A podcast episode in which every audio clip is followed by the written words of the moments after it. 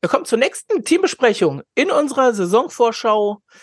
Wir bleiben jetzt in NRW und gehen ins Sauerland. Jetzt weiß eigentlich jeder, wir sprechen über die Iserlohn Roosters und wir haben dafür heute die Nadine zu Gast. Hallo Nadine. Hallo. Hallo Nadine.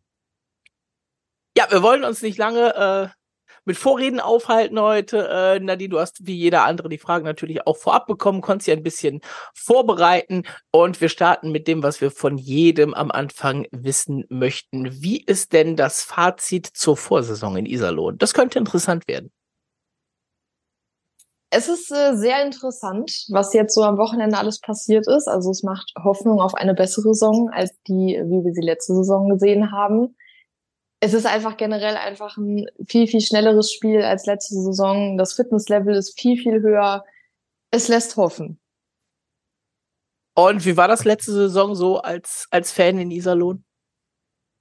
Anstrengend, nervenaufreibend, manchmal hart. ähm, gut, okay. wir haben halt sehr, sehr, sehr lange im Tabellenkeller gespielt. Es ging dann mal rauf, mal runter.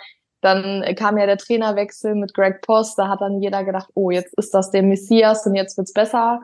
Das hat dann vier, fünf Spiele gehalten und ja, auf einmal standen wir dann wieder unten im Tabellenkeller und dann hat man gemerkt, alles klar, das ist wohl ein mannschaftsinternes Problem, was wir da haben. Dann gab es da einige Spieler, die nicht so ins System gepasst haben, wie man sich das am Anfang erhofft hat. Ja, es war schon sehr anstrengend, ein Roosters-Fan zu sein letzte Saison. An der Statue von äh, Greg Post hat noch keiner gerüttelt am Seilersee. Tatsächlich noch nicht, nein. Also er hat natürlich sehr viel Sympathiepuffer am Anfang bekommen und ich glaube, da spreche ich für jeden, ähm, das war nicht einfach nur so. Gut, dann mache ich, glaube ich, mal weiter. Und äh, welcher Abgang schmerzt denn am meisten? Da habe ich tatsächlich sehr, sehr lange überlegt, weil wir natürlich an sich von der Statistik her sehr gute Spiele hatten, aber der meiste Schmerz von dem Abgang ist tatsächlich bei Eugen Alanov. Also der hat sich wirklich entwickelt in Iserlohn. Es hat Spaß gemacht, ihm zuzusehen. Ab einer bestimmten Zeit in der Saison hat er seine Position im Team gefunden und eigentlich hatte ich gehofft, dass man mit ihm verlängern kann. Das war dann leider nicht so. Deswegen für mich der schmerzhafteste Abgang Eugen Alanov. Und äh, da gab es in Iserlohn nach der letzten Saison ja einige, die gegangen sind oder teilweise sogar gegangen wurden, trotz laufendem Vertrag. Dementsprechend äh, heißt das für die neue Saison, es kommen auch einige Spieler neu dabei. Wer ist denn für dich der beste beziehungsweise wichtigste Neuzugang? Also von den Statistiken her finde ich das immer sehr, sehr schwierig zu sagen, weil man ja gerade auch in der letzten Saison gesehen hat, dass man einen Kaspar Staugerwünsch sehr, sehr hochgehangen hat, ähm, der dann für mich definitiv an seine Leistung nicht anknüpfen konnte, nicht anknüpfen wollte. Ähm, deswegen finde ich das immer schwierig, jemanden aufs Treppchen zu heben. Aber ich glaube, mit Ben Thomas haben wir da zum Beispiel jemanden in der Verteidigung, der wirklich helfen kann. Mitch Elliott für der Verteidigung auch super, super wichtig. Und ich glaube, ein Jules LeBlanc braucht man nicht drüber sprechen. Der bringt natürlich die nötige Erfahrung für die jungen Spieler mit. Ähm, dadurch, dass wir jetzt in der Saison natürlich einen sehr, sehr jungen Kader haben, die sich alle noch beweisen wollen in der Saison, äh, beziehungsweise in der Liga.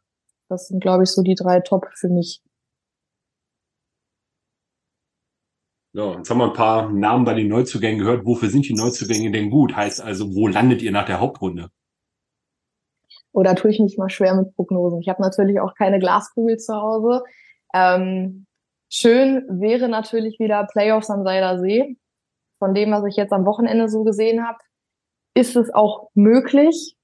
Also ich denke mal, Platz 10 sollte es schon werden.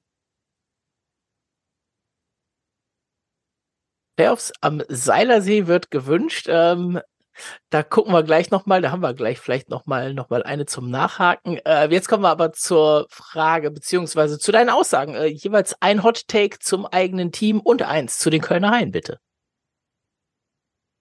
Ja, ähm, es wird sehr interessant in Iserlohn. Wir können uns auf ähm, Power Eishockey freuen, auf ein sehr, sehr junges, heißes Team, äh, wo der Fokus definitiv auf Eishockey liegt. Ähm, die Jungs sind fit, die Jungs haben Bock. Ich bin sehr gespannt, wie die Saison wird.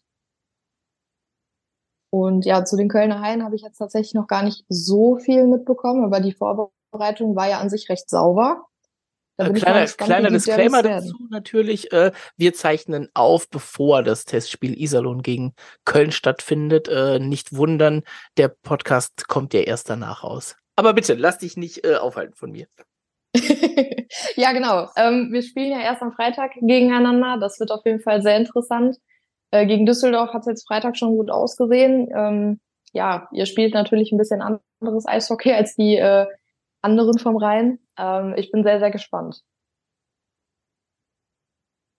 Lassen wir uns mal überraschen. Ähm, jetzt hast du eben schon gesagt, Playoffs und Seilersee wäre schön. Äh, jetzt kommen wir zur Überraschungsfrage. Bei welchem Ergebnis ist man denn in Iserlohn als Fan in dieser Saison zufrieden?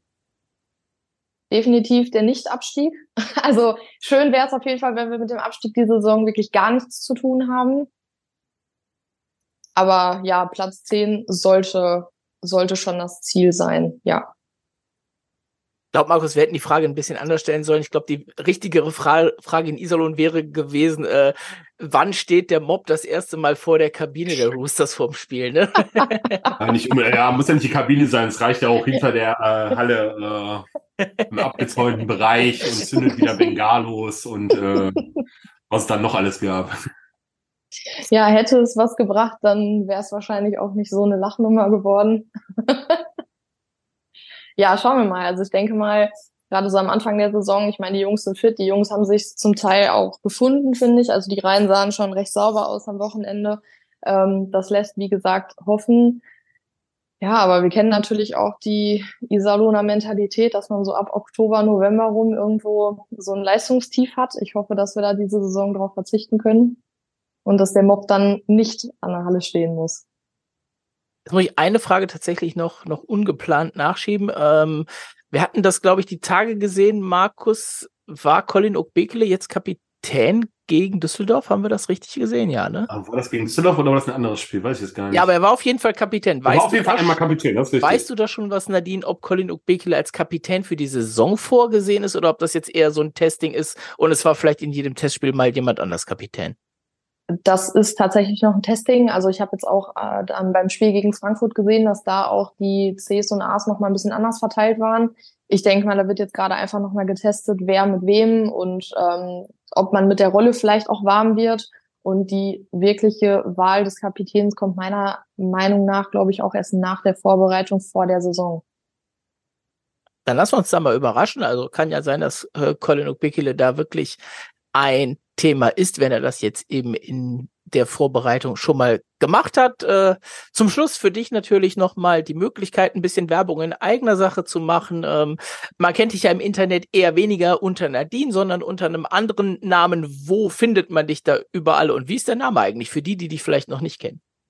Genau, ich bin Eishockey-Influencerin, wenn man so möchte. Man findet mich bei Instagram unter Slapshot Bambi. Ich habe mich auch mal bei Twitter versucht gesucht, aber irgendwie finde ich da nicht so wirklich Draht zu der App. Ich benutze die meistens nur für Informationen, weil die Roosters dann natürlich einen super Live-Ticker machen. Ähm, genau, bin da quasi, die Zeitung beschreibt mich als aufstrebende Hockey-Influencerin, ähm, teile im Prinzip meine Leidenschaft fürs Eishockey, die ich von meinem Papa vererbt habe.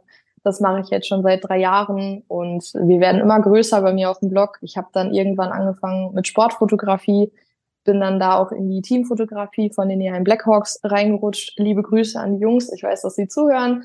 Und ja, genau, das mache ich so in meiner Freizeit. Ja, also wer es noch nicht macht, äh, darf der Nadine da gerne folgen, mal ein bisschen reingucken. Und dann bleibt mir jetzt eigentlich nur noch zu sagen, äh, du hast eben gesagt, wir haben noch nicht Freitag, aber Freitag sind die Haie in Iserlohn und ich denke, dann werden wir uns am Seilersee treffen, ne? Ich freue mich sehr darauf. Viel Spaß euch beiden. Danke. Tschö. Tschüss.